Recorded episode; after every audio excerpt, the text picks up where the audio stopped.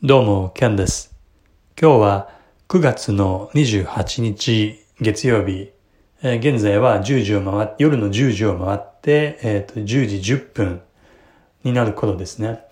ニューヨーク株式市場の、えーオープニングの前となるわけですけれども、まあ、かつて3兆円のですね、アセットアンダーマネジメント、いわゆる AUM で、えー株式を運用していた、えーチームで、機関投資家において、仕事をしていた、経験を通してですね、まあ、今日の相場というのを振り返ってみようと思いますけれども、えー今夜の、ニューヨーク株式市場という意味では、えっ、と、ISM の経済指標が発表されるということで、えーまあ、一部の人間からは、まあ、注目が集まっているということだと思うんですけれども、まあ、正直ですね、この経済指標の中身と、まあ、それを踏まえた上での、まあ、今晩のアメリカ市場の株価の値動きという意味は、意味では、あの、まあ、予想しづらいので、えー個人的にはですね、まあ、そこはちょっと、まあ、無視を、無視というかですね、あまり気にしてはいないということであります。で、一方で、日本株のですね、えー今後の行方、えー短期的、中期的、えのですね、その、まあ、値動きがどのように推移していくかという方が、あ個人的にはより興味が強くですね、まあ、注意深く、えー見ていってるわけですけれども、前提としてはですね、やはり他のトーク、えーもしくは、えーっと、週間のですね、今週の値動きと身の振り方といったようなタイトルのトークでも話したようにですね、日本株に関して言えば、2万3000円を中心とした、3ヶ月程度に及ぶですね、このレンジ相場が近い将来、いずれ終わりを迎えてですね、で、えーっと、株価に関しては上抜けると。そして、かなり上値余地のある、えー中で、えー強い、力強い上昇に発展するだろうという見立てが、私の中では、まあ、前提として、中期的な展望としてありますので、じゃあ果たしてそれはいつなんだろうかと。いうのをですね、まあ、短期的な値動き、その振り返りとともにですね、えータイミングを見計らっているということなんですが、今日に関しては、現物で言えば日経平均株価指数はですね、300円を超える上昇を果たして、まあ一見力強く上がったと。で、引けにかけて、まあ大きく値を上げて、万最終的には23,500円を超えて、まあ引けたと。当日の高値で引けたと、あー言った形だと思います。ですので、えーまあ一見強いように見える。で、もちろん強いという評価で、まあ良いのかなというふうには思います。で、えっと、レンジのですね、上抜けをいずれ控えている中で、では、今日の値動きを見て、えー早々に、えーまあ、ロング、その上昇、上昇にかけるポジションを構築するかというとですね、まあ正直個人的には、明日、明後日あたりの、まあ、えーまあ相場付き、値動きを、えー見たいと。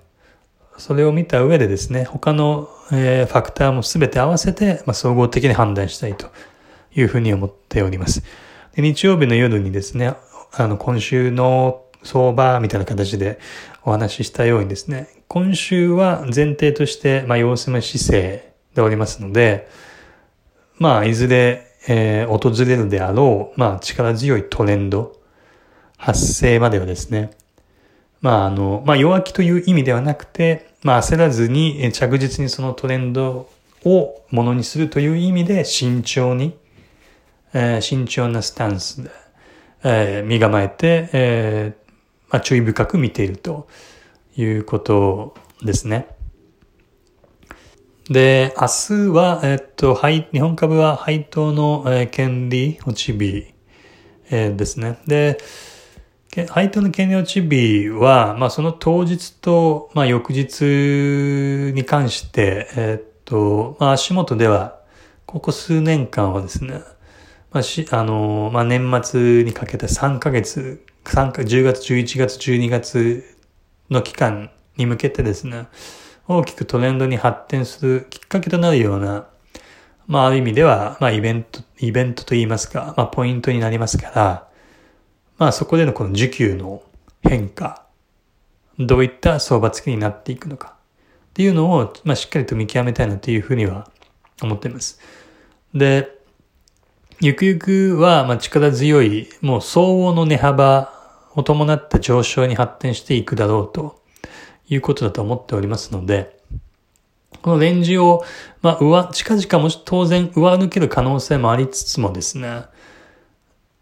一方で、まだレンジが続く可能性が、まだその株価がレンジの中にある以上はですね、まあ、双方の可能性がありますから、で、いつ、何時に、何分に、何月何日に、え、それを上抜けていくかっていうのは、当然誰、誰にもわからないことですから。はい。ここはしっかりと、その時その時のですね、まあ相場付きの変化というのをとわまえて、あの、まあ身を振っていきたいと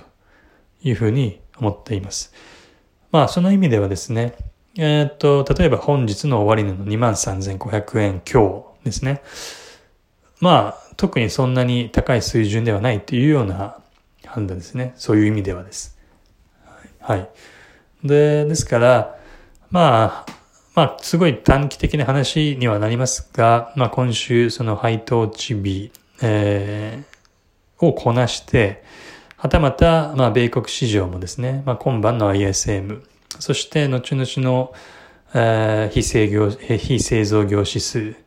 で、週末には雇用統計といったものがありますから、まあ、そういったものを、えー、こなして、で、米国市場がどのようになっていくのか、先般の調整が終わって、また力強い上昇に回帰していくのか。で、そうではないのか。で、円ドルに関しても、円ドル、まあドル円でもいいですけども、ドル円に関しても、えー、まあ105円を一瞬割れたところで、あの、まあ反転してい、これが本当に底打ちして反転していっているのか。反転していっているのであれば、それはどの程度の力強さなのか。はたまた反転しないで、また下にを、えー、試しに行くのか。まあそういったところも見ないとですね、ちょっと今日の時点でこの現時点においてまだ慌てて、まあ上がってるのを見てですね、焦って置い置いてかれないように追いかける FOMO、フォーモーって言いますね。そういった焦りでですね、まあロングの